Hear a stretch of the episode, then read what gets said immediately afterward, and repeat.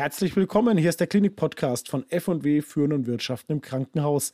Mein Name ist Florian Albert, ich bin Chefredakteur im Bibliomet Verlag und heute blicken wir nach Niedersachsen. Dort hat die Landesregierung einen neuen Krankenhausplan beschlossen, mit dem die Krankenhauslandschaft gründlich umgekrempelt werden soll.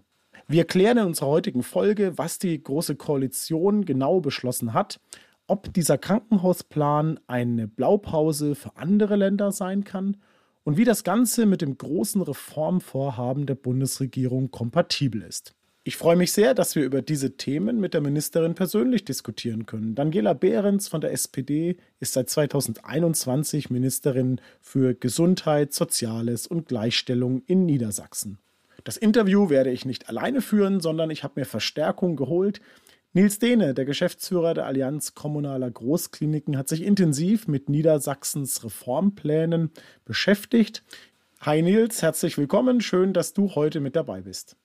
Ja, herzlichen Dank für die Einladung äh, und die Möglichkeit, äh, dieses wichtige Thema auch in der Runde zu besprechen. Die Allianz Kommunaler Großkrankenhäuser ist ein Zusammenschluss von 26 kommunalen Großkrankenhäusern aus dem ganzen Bundesgebiet. Und äh, unser Hauptthema oder unser wichtigstes Anliegen ist ein geordneter Strukturwandel in der Krankenhauslandschaft. Und wir wissen natürlich genauso gut wie alle Hörerinnen und Hörer, dass es dabei nicht alleine auf den Bund drauf ankommt, auch wenn wir natürlich die Bundespolitik dabei sehr eng begleiten und beobachten. Ähm, aber viel wichtiger und ähm, auch sehr begeistert oder äh, zufrieden haben wir jetzt wahrgenommen, dass immer mehr Länder selber sich auf den Weg machen und vorangehen. Und deswegen bin ich sehr gespannt auf das Gespräch mit Frau Behrens, äh, weil Niedersachsen ist ja absoluter Vorreiter in dem Thematik. Und damit sind wir auch schon direkt beim Thema. Frau Behrens, herzlich willkommen bei unserem Klinik-Podcast. Wir freuen uns sehr, dass Sie da sind. Vielleicht können Sie unseren Hörerinnen, unseren Hörern, die jetzt nicht ganz so tief im Thema sind, einmal kurz beschreiben, was Sie genau beschlossen haben und wie Sie die Krankenhauslandschaft in Niedersachsen verändern wollen. Naja, zumindest als erstes haben wir in Niedersachsen einen Prozess äh, gestartet, mit, um mit allen Akteurinnen und Akteuren im Gesundheitswesen mal uns anzuschauen, wie steht es denn um die medizinische Versorgung in Niedersachsen. Und der Landtag hat äh, noch vor der Pandemie eine Enquete-Kommission äh, ins Leben gerufen zur medizinischen Versorgung in Niedersachsen. Dort waren alle wesentlichen ähm, Entscheidungsträger beteiligt, also die Krankenhausgesellschaft, äh, die Kassenärztliche Vereinigung, die Kommunen als, als wichtiger Player und Ärzteverbände, ganz, ganz viel Know-how. Und man hat sich wirklich äh, über einen sehr, sehr intensiven, langen Prozess, äh, parteiübergreifend, ein dickes Papier vorgelegt nach diesem Prozess, wo halt sehr genau beschrieben sind, was sind die Baustellen und wie kann man es lösen. Und auf diesem großartigen Enquete-Bericht Bericht haben wir im Grunde aufgesattelt und haben ein Krankenhausgesetzentwurf in den Landtag gebracht, das im Grunde das umsetzt, was die Enquete-Kommission empfohlen hat, nämlich einzusteigen in eine sehr kleinräumige regionale Planung der Krankenhäuser, ähm, die uns als Flächenland Niedersachsen in die Lage versetzt, auch in den nächsten 10, 15 Jahren äh, jeden Menschen auch auf dem Lande gut versorgen zu können. Ähm, und ähm, das ist im Grunde der große Vorteil, den wir vielleicht vor anderen Ländern haben. Wir haben ein Commitment über alle Bänke hinaus, dass wir was verändern müssen. Sie sind Ministerin in einem Flächenland, in einem sehr großen Bundesland, wo ja auch die Situation vor Ort zum Teil sehr unterschiedlich ist. Welche Rolle hat das denn gespielt, als Sie sich die Krankenhausplanung mal so grundsätzlich vorgenommen haben? Na, die Situation ist, dass wir 167 Krankenhäuser in Niedersachsen haben, und zwar kleine, mittlere und wenige große. Äh, wir sind sehr äh, ungleich verteilt, was die Menschen angeht in Niedersachsen. Und wir haben halt zwei große Oberzentren, die wir freundlich äh, umarmen. Einmal Bremen, auch als ein wichtiger Krankenhausstandort für Niedersachsen und halt auch Hamburg. Ähm, und das sagt schon mal ein bisschen die Komplexität dieser Beschreibung. Dann haben wir zwei große ähm, Medizin-Universitätsstandorte mit äh, der ähm, UMG äh, und dem MHH ähm, hier in Hannover. Äh, und ähm, bisher hatten wir nur vier Versorgungsregionen in Niedersachsen, wie wir geplant haben. Und das ist einfach für die Komplexität eines Flächenlandes viel, viel zu wenig. Und deswegen ist es die, die erste wichtige Entscheidung im Krankenhausgesetz, dass wir zukünftig acht Versorgungsregionen haben werden. Und in diesen acht Versorgungsregionen, in jeder Versorgungsregion soll halt alles äh, geleistet werden können, was Menschen brauchen, aber nicht von jedem. So, und äh, das ist im Grunde der, der Mehrwert des neuen Gesetzes. Für uns bedeutet natürlich ein Maximalversorger, äh, dazu gehören auch die Hochschulkliniken, äh, dass dort halt alles geleistet werden kann, vor Dingen die spezialisierte medizinische Anwendung. Wir haben ja einen großen äh, Fortschritt in der Medizin. Wir haben deutlich bessere Behandlungsmöglichkeiten, aber das kann halt nicht jedes Krankenhaus und deswegen ist es wichtig, dass wir in jeder Versorgungsregion dieser acht auch mindestens einen dieser Maximalversorger haben, damit wir in durchaus erreichbarer Entfernung ähm, halt auch spezialisierte Eingriffe auf einem hohen Niveau äh, haben und vor allen Dingen auch äh, eine gewisse Routine in diesen spezialisierten Anwendungen. Und Grund- und Regelversorger, ähm, das sind halt die kleinen Krankenhäuser, die wirklich quasi in der, in der ersten äh, Linie stehen, wo ähm, eine gute Notfallversorgung passiert, ähm, wo die klassischen Bereiche gut abgedeckt werden, wo das, was überall ähm, äh, sein muss, ähm, äh, passiert. Und aber nicht halt jede spezialisierte Eingriff und dass es halt eine gute Vernetzung gibt zwischen den Grund- und Regelversorgern mit den Maximalversorgern, dass man halt die Patienten auch weiterleitet und das, was man nicht ähm, machen kann, auch gleich weitergibt. Und das funktioniert nur, äh, wenn das in einer Versorgungsregion auch ähm, gelebt werden kann. Und das funktioniert halt nicht in vier Versorgungsregionen für ein riesiges Land wie Niedersachsen, sondern es funktioniert in acht. Das ist jedenfalls unsere Überzeugung. Und so gehen wir jetzt auch die Einstufung der Krankenhäuser an. Haben Sie da schon eine Vorstellung, ähm, wie man genau diese Beschreibung, die ja sehr stark auf eine Versorgungsrolle äh, auf eine Rollenverteilung in den Regionen abzielt, wie man sowas dann auch in der Verordnung ähm, ja mit Kriterien hinterlegen kann, weil ich glaube, da stellen sich äh, viele äh, das viel leichter vor, als es vielleicht äh, wirklich ist. Was ist Ihre Wahrnehmung da? Ja, das ist natürlich so. Und äh, da sich ja auch Krankenhäuser vor allen Dingen finanzieren aus dem DRG-System, äh, ist das natürlich keine äh, unwichtige Frage zu gucken, was bin ich nachher, was darf ich machen. Und daher ähm, haben wir uns das jetzt in verschiedenen Wellen vorgenommen. Die erste äh, Verordnung, die jetzt bald auch in die Verbandsbeteiligung geht, beschreibt erstmal die acht Regionen. Wir haben die noch gar nicht beschrieben. Das heißt, acht Regionen werden erstmal beschrieben und da werden dann natürlich auch die Krankenhäuser zugeordnet. Dann weiß man schon mal, in welcher Region man sich äh, befindet und mit wem man sich äh, auch misst und mit wem man sich vielleicht abstimmen muss. Das ist also die erste Stufe, ja, dass wir die Versorgungsregion beschreiben. Und in einer zweiten, ähm, weiteren Verordnung Verordnung äh, werden wir denn die einzelnen drei äh, Versorgungsstufen, also die drei Krankenhausprioritäten zuordnen und auch beschreiben näher. Im Gesetz ist das jetzt eher grob äh, gerastert, was aber auch gar nicht anders geht, denn wir sind ja nicht allein in Niedersachsen. Wir müssen uns mit dem Bund dazu verständigen. Ähm, auch der Bund hat ja gerade über ähm, eine Regierungskommission genau an diesem Thema einen Prozess gestartet. Und es wäre eher schwierig, ähm, wenn wir in Niedersachsen die Grund- und Regelversorgung anders definieren, als es nachher der Bundesgesetzgeber macht. Denn die DIGs werden nun mal in, in Berlin bestimmt und nicht in Niedersachsen. Äh, was die Finanzierung angeht, sind wir ja äh, nur in Anführungsstrichen für die Investitionszuschüsse ähm, äh, und Kosten zuständig ähm, und nicht für die Finanzierung des DIG-Systems. Ähm, und daher müssen wir uns da ein bisschen nach, danach richten natürlich, wie der Bund dort die Leitplanken setzt. Und ich glaube, es versteht auch kein Patient, äh, zwischen Bremen, Hamburg und Hannover, dass es irgendwie zwischen den Bundesländern unterschiedlich geordnet ist. Und daher äh, sind wir jedenfalls in Niedersachsen durchaus entschlossen, uns da an gewisse äh, Rahmenbedingungen auch natürlich auch zu orientieren. Niedersachsen ist nicht das einzige Bundesland, das seine Krankenhausplanung reformieren möchte. Andere Länder sind da ja auch schon dabei. Also zum Beispiel Nordrhein-Westfalen ist ja mit das bekannteste Beispiel. Jetzt will auch der Bund beim Thema Planung, Finanzierung mehr mitreden. Wie weit stimmen Sie sich denn mit Ihren Kolleginnen, mit Ihren Kollegen und vielleicht auch dem Bundesminister in dieser Frage ab? Der Bund hat es ja jetzt gestartet, auch mit der, mit der Regierungskommission dazu ähm, waren wir als Länder gar nicht richtig beteiligt. Ähm, wir fanden, jetzt aus niedersächsischer Sicht fand ich es auch ein bisschen sehr universitätslastig, äh, die, die Kommission. Also wir als Flächenland, wo sie halt ähm, von 167 Krankenhäuser alle nicht universitär sind, äh, werden sie unruhig, wenn es nur einen besonderen Blick auf Krankenhäuser gibt. So, und inzwischen ist es aber so, dass die Länder ja mit am Tisch sitzen, äh, dass wir ähm, auch begleiten bei den Gesprächen, sodass also der Kommunikationsfluss da deutlich sich verbessert hat zu Anfang der, der Kommissionsarbeit und äh, der Bundesgesundheitsminister ja auch deutlich gesagt hat, dass die Länder mit eingebunden werden und dass man sich da miteinander verständigt. Denn am Ende des Tages muss es ja auch ein Bundesrat passieren. Äh, und deswegen ähm, muss, ähm, müssen die 16 Bundesländer auch irgendwie mitgehen können.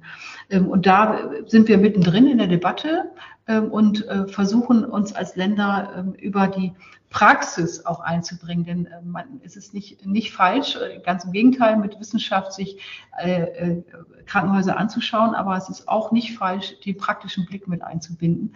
Äh, äh, denn äh, der ist, glaube ich, in den Bundesländern mehr wahrscheinlich vorhanden, vorhanden als auf Bundesebene. So, also daher ist, da bin ich schon mal froh, dass dieser Prozess ähm, ähm, begonnen hat und ähm, ich kann nur aus niedersächsischer Sicht sagen, dass es sich lohnt, einfach rechtzeitig die ganzen Akteure mit einzubinden, denn das Gesundheitssystem ist sehr komplex. Und wenn man sich nicht gegenseitig behindern will, dann muss man sich auf gemeinsame Linien verständigen. Und ähm, der, der Prozess steht sicherlich auf Bundesebene noch aus. Ähm, der Unterschied zwischen, zwischen NRW und Niedersachsen ist, wir haben unterschiedliche Vorgehensweise. NRW geht ja eher darauf hin und, und ordnet quasi Krankenhäusern Leistungsgruppen zu und was sie dort machen äh, sollen. Äh, und wir kommen eher von diesem partizipativen Ansatz, wo wir uns in Versorgungsregionen aufstellen und sagen, letztendlich muss in einer Versorgungsregion alles da sein. So, also die Krankenhäuser als ein äh, Angebot in einer Versorgungsregion definieren. Und das finde ich jetzt für, dafür, dass wir auch die Krankenhäuser und die Kommunen zum Beispiel mitnehmen müssen, einen ganz charmanten Ansatz. Denn in Niedersachsen sind 41 ähm, Prozent der Betten in kommunaler äh, oder in gemeinnütziger Hand. Also ähm, auch die Kommunen ähm, haben mit Recht ein großes Mitspracherecht nachher äh, bei der Weiterentwicklung. Äh, und das kriegt man nur hin, wenn man versucht, das so, so transparent und partizipativ wie möglich aufzubauen. Aber Sie haben es gerade angesprochen, äh, NRW geht einen komplett anderen Weg und äh, man könnte fast meinen, das ist äh, so ein bisschen äh, das, das Gegenteil von Ihrem Weg. Auf der einen Seite die Versorgungsstufen, auf der anderen Seite die Leistungsgruppensystematik. Jetzt ist es ja ganz spannend, dass im Koalitionsvertrag beides mit drin steht. Wo sehen Sie denn aus Ihrer Perspektive dort Schnittmengen oder Möglichkeiten, dass beides ähm, die NRW-Systematik und Ihre Systematik ähm, unter einen Hut zu bringen? Naja, letztendlich ist es natürlich so, dass alle Bundesländer unterschiedlich ähm, arbeiten, auch äh, wie, wie die, so die Verfasstheit ist. Ja, also NRW ist natürlich auch gekennzeichnet durch schrecklich viele Menschen auf äh, äh, wesentlich weniger äh, Grund als in Niedersachsen. Deswegen kann man sicherlich dort auch ähm, die Entfernung zum Beispiel anders miteinander organisieren, als das in Niedersachsen der Fall ist. Ähm, aber äh, wichtig ist ja, äh, egal von welcher Seite man kommt, dass man sich spätestens bei den einzelnen Versorgungsstufen einigt, äh, was macht eine Versorgungsstufe Grund- und Regelversorgung aus und was macht ein Schwerpunktversorger aus. Ich glaube, das ist ganz wichtig, dass das miteinander vereinbar ist. Und der Weg dahin ist dann, finde ich, gar nicht so schwierig. schwierig äh, wichtig ist, dass es nachher funktioniert und dass die Krankenhäuser mitgehen und auch die Krankenhausträger und auch die Leistungserbringer ähm, mitgehen können. Und ganz zum Schluss müssen ja auch die Krankenkassen das noch gut finden, als diejenigen, die das bezahlen. Und daran sieht man schon, äh, dass, dass der Weg weit ist. Sie haben angesprochen, es muss ja auch verzahnt werden jetzt mit der Bundesebene. Könnten Sie sich also vorstellen oder würde es für Sie ein Gewinn sein oder wäre das Ihnen zu strikter Eingriff, wenn aus der, auf der Bundesebene jetzt beschlossen wird, dass bestimmte Leistungsgruppen nur noch in Maximalversorgern oder eben bestimmte Leistungsgruppen nur noch äh, in Grundversorgern erbracht werden dürfen? Ist es Ihnen zu viel oder zu wenig Eingriff dann? Ähm, also da wir ja äh, für die Krankenhausplanung zuständig sind als Bundesländer, dürfte ja sowas gar nicht passieren. Also eine Beschreibung von Grund- und Regelversorgern oder anderen kann nur zusammen mit den Bundesländern passieren, sonst wäre es ehrlich gesagt verfassungsrechtlich schwierig. Ähm, und äh, es hätte auch keine Chance im Bundesratsverfahren, denn das, äh, das was nachher mit der Bund vorliegt, zustimmungspflichtig ist im Bundesrat, ist ja außer Frage. Und daher ist ja nur ähm, daher ist die Situation, wenn man äh, wirklich einen Mehrwert und einen Meilenstein legen will aus Sicht des Bundes, dann muss die Zusammenarbeit mit den Bundesländern sehr eng sein und man muss eine Systematik finden, wo alle Bundesländer im Grunde mitgehen können. Äh, und da ist es aus Sicht eines Flächenlandes ähm, äh, sicherlich nicht zu akzeptieren, wenn man sich nur auf einzelne große Krankenhäuser fokussiert. Das würden wir nicht akzeptieren, sondern es muss ein gutes Netz ähm, entstehen, das äh, in der Gesamtwirkung wirkt. Und das ist ja der, auch der Ansatz bei uns im Krankenhausgesetz. Aber die Herausforderung ist natürlich äh, dabei, diese Zusammenarbeit oder dieses Netz, diesen Netzwerkgedanken auch ähm, richtig zu verankern. Ähm, in NRW hofft man ja, so jedenfalls das Gefühl von außen, dass sich die Akteure jetzt in den Regionen ähm, auch selber ähm, darauf verständigen können, welche Leistungsgruppe an welches Haus geht. Ähm, ich tippe mal, dass das äh, in, bei Ihnen so noch nicht vorgesehen ist. Ähm, das kann ich mir auch tatsächlich noch schwer vorstellen, wie, wie da ein Konsens erzielt werden soll. Aber da kommt ja ganz viel auf diese Rollenbeschreibung und diese Zusammenarbeit, diese Vernetzung äh, in den Regionen drauf an, so wie Sie das beschreiben. Ähm, würden Sie da verschiedenen Versorgungsstufen auch unterschiedliche Kompetenzen einräumen? Sie haben ja auch geschrieben, es gibt eine koordinierende Rolle bei den Maximalversorgern. Ja, das ist halt der Charme dessen, äh, warum wir das mit einer Verordnung machen. Also wir haben ein Krankenhausgesetz, das den Rahmen gibt. Äh, und jetzt werden wir im Verordnungswege zunächst die Versorgungsregion beschreiben. Das ist unspektakulär. Und der, der, der streitbehaftete Bereich ist dann nachher die Einstufung der einzelnen Krankenhäuser in die Versorgungsstufen. Ähm, und ich glaube da nicht, ehrlich gesagt, an, dem, an, dem, äh, an das Motto, wie die, das kriegen die Krankenhäuser schon hin. Das werden sie nicht hinkriegen. Also Niedersachsen glaube ich nicht. Und deswegen äh, haben wir die, die Verordnung und nehmen da auch als Landesministerium diese sehr, sehr schwierige Aufgabe wahr äh, und sind jetzt dabei, natürlich vorzubereiten, ähm, die einzelnen Krankenhäuser zu beschreiben und einer Versorgungsstufe zuzuordnen. Äh, und dann wird es einen ähm, Entwurf meines Hauses geben, der dann aber natürlich mit den Kommunen, mit den Krankenhäusern, mit den Kostenträgern sehr intensiv besprochen wird. Und das wird eine sehr haklige Aufgabe weil da geht es natürlich darum, äh, wie kann sich ein Krankenhaus zukünftig aufstellen, wie kann sich ein Krankenhaus refinanzieren. Ähm, aber äh, wenn man sich die Struktur äh, anschaut, die vielen kleinen Krankenhäuser in Niedersachsen, ähm, denn ist das sicherlich ähm, eine, eine sehr, sehr intensive Debatte mit den Häusern. Aber äh, wir haben ähm, zur Stabilisierung auch der Region das Stichwort regionale Gesundheitszentren, also die Weiterentwicklung von Krankenhäusern zu vernetzten Systemen mit dem niedergelassenen System. Ähm, aber auch da haben wir eine klare Haltung zu. Ähm, und äh, das wird im Grunde der der sehr intensive Prozess sein. Und wer im Enquete-Bericht reinschaut, der kann sich, glaube ich, ausrechnen, in welcher Stufe man ungefähr landet. Äh, aber das ist für, für uns jetzt keine freiwillige Debatte der Krankenhäuser. Und wird sowas wie eine Kooperationsverpflichtung geben in den Regionen? Das äh, werden wir uns anschauen. Ich bin da, bin da sehr, sehr offen für. Das äh, kommt immer darauf an, wie die Krankenhausträger auch äh, miteinander ähm, äh, können. Wie gesagt, wir haben viele in der kommunalen Trägerschaft. Äh, wir haben auch, auch viele in kirchlicher Trägerschaft. Äh, das ist immer nochmal ein Spezifikum. Es ist nicht einfach, mit, mit kirchlichen Trägern auch zu arbeiten. Wir haben ab und gerade zum Beispiel eine muntere Debatte in der, in der Stadt Oldenburg zwischen einem katholischen und einem evangelischen Haus, die eigentlich fusionieren wollten. Und nun hat die katholische Kirche entschieden, nein, das äh, geht aus ähm, äh, mir nicht ersichtlichen Gründen nicht. Also da wird es sich wieder neu sortieren. Also das ist äh, ein intensiver Diskussionsprozess mit den Trägern, aber ähm, ich bin da ähm, sehr klar und wiederhole mich da gerne. Es muss funktionieren für den Patienten und nicht für die Strukturen. Und ähm, ich glaube, dass die Dramatik im Gesundheitssystem so groß ist angesichts auch der Finanzierungsbedarfe, angesichts der Fachkräftebedarfe, dass man sich jetzt bewegen muss. Und wer sich nicht bewegt, der wird halt äh, bewegt. Ja, das, das, äh, und das äh, hat ja auch im Grunde die Debatte auf Bundesebene. Der echte Härtetest steht Ihnen dann ja noch bevor, wenn dann tatsächlich vor Ort sich etwas verändert, ein Krankenhaus geschlossen oder umgewandelt werden soll.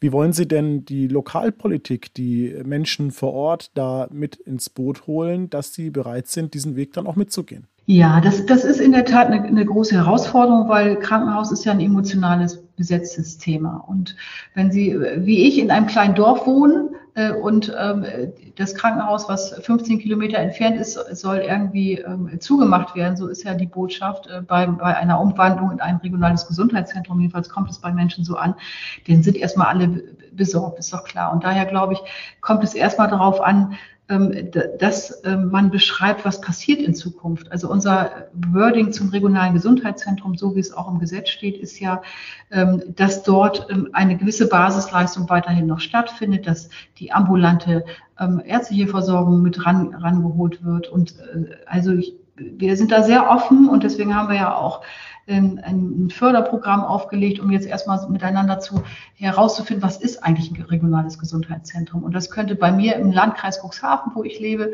sieht das sicherlich anders aus als äh, im, im Bereich äh, von Braunschweig, ja, also um mal was Unverfängliches zu sagen. Sondern es geht darum, äh, einen jetzigen Krankenhausstandort zu sichern und weiterzuentwickeln.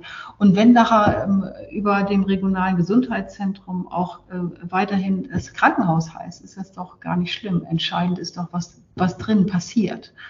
Ähm, und unsere Gesundheitszentren werden nur fliegen, wenn man das so sagen darf, wenn es eine veränderte äh, Finanzierung auf Bundesebene gibt. Also die, äh, das, äh, die Hybrid-DRGs müssen kommen.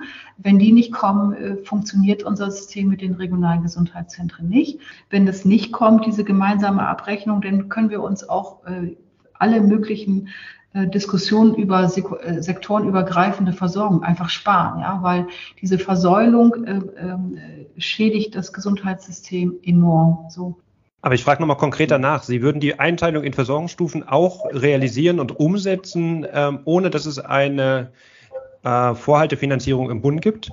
Auch auf die Gefahr hin, dass äh, kleinere Krankenhäuser das nicht überleben könnten? Also wir setzen jetzt unser Gesetz um. So mit den drei Versorgungsstufen werden die Krankenhäuser daran eingruppieren.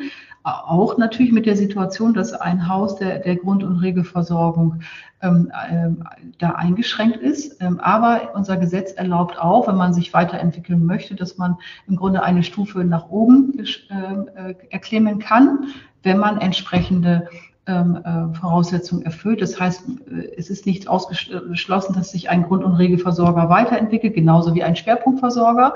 Ähm, äh, diese, diese Möglichkeiten lässt das Gesetz. Ähm, weil wir natürlich auch eine gewisse Offenheit brauchen, um mit den Bundesrahmenbedingungen klarzukommen, die ja noch nicht klar sind. Ja, so und daher brauchen wir eine gewisse Flexibilität. Aber Fakt ist, wir werden ähm, eine Einstufung haben für jedes Haus äh, und ähm, damit muss man erstmal arbeiten. Aber Vorhaltekosten und Hybrid-DRGs sind ja Finanzierungsinstrumente, die es noch gar nicht gibt und die wahrscheinlich erst in ein paar Jahren fertig entwickelt und scharf geschaltet worden sind. Also, wie können Sie den Kliniken jetzt helfen in einer Situation, in der die Fallzahlen weiter sinken und in der die Kosten massiv nach oben gehen? Unsere Chance in Niedersachsen ist, ähm, wir haben die Investitionsmittel erhöht. Wir waren die letzten Jahre, ähm, die letzten 15 Jahre kann man sagen, wirklich unterdurchschnittlich, was die Investitionen in Krankenhäusern angeht. Ähm, wir haben das jetzt erhöht. Wir haben das auch für die mittelfristige Finanzplanung erheblich erhöht. Und mit dieser erheblichen Investitionsoffensive wollen wir natürlich auch die Häuser motivieren, sich weiterzuentwickeln, äh, und auch sich vielleicht zusammenzutun und damit auch sich stärker aufzustellen. Sehen Sie denn da die Gefahr, dass Sie jetzt auch kurzfristig in Strukturen noch Fördergelder reinstecken, die möglicherweise nach einer Krankenhausstruktur auch durch den Bund ähm, möglicherweise an der falschen Stelle gelandet sind? Oder ähm, wie können Sie oder was für Erwartungen haben Sie auch an die Krankenhäuser bei der Auswahl Ihrer Projekte in der aktuellen Lage? Nein, das, die Gefahr sehe ich nicht, denn ähm, die, ähm, der Prozess, um Investitionsförderung vom Land zu bekommen, unabhängig davon, ob, äh, wie viel es jetzt ist, ist eher ein sehr intensiver Prozess. Ja, es ist, äh, wir haben vier Prioritätsstufen, die man sich so hocharbeiten muss, wenn man ein Projekt bei uns ein, ähm, äh, äh. Ähm, es wird relativ schnell die Kostenträger dazu genommen. Also wenn die Krankenkassen nicht überzeugt sind, ist es eher schwierig, um nicht zu sagen unmöglich, Investitionsmittel zu bekommen. Ähm, also das ist durchaus ein sehr intensiver Prozess, so dass das verhindert eigentlich. Da bedarf, bedurfte es jetzt nicht das Krankenhausgesetz, das war schon vorher so. Unser System Investitionsmittel zu verteilen, ähm, ist ähm, ein sehr intensives, mehrstufiges Verfahren mit Einbindung der Kostenträger. Und ähm, die Krankenkassen achten schon sehr darauf, dass sie Projekte unterstützen und ihr Go geben, äh, die auch zukunftsfähig sind. Und ähm, die Kommunen tun das im Grunde auch. Und wer jetzt nicht äh, alle drei Bänke überzeugt, also die Niedersächsische die Krankenhausgesellschaft sitzt am Tisch, die kommunalen Spitzenverbände sitzen am Tisch und ähm, die Krankenkassen sitzen am Tisch. Äh, das Land gibt zwar das Geld, moderiert aber eigentlich nur. So, und wenn Sie diese drei Bänke nicht äh, überzeugen, dann hat ein, ein Investitionsprojekt gar keine Chance.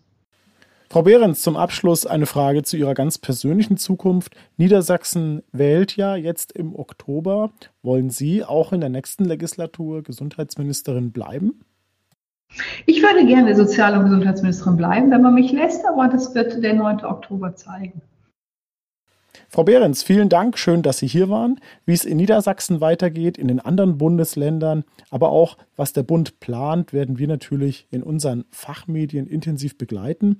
Und wir werden zweifellos darüber diskutieren auf dem DRG-Forum im nächsten März. Ich darf Ihnen diesen Termin schon mal mitgeben. 30. 31. März im Estrell in Berlin der große Krankenhauskongress im kommenden Jahr.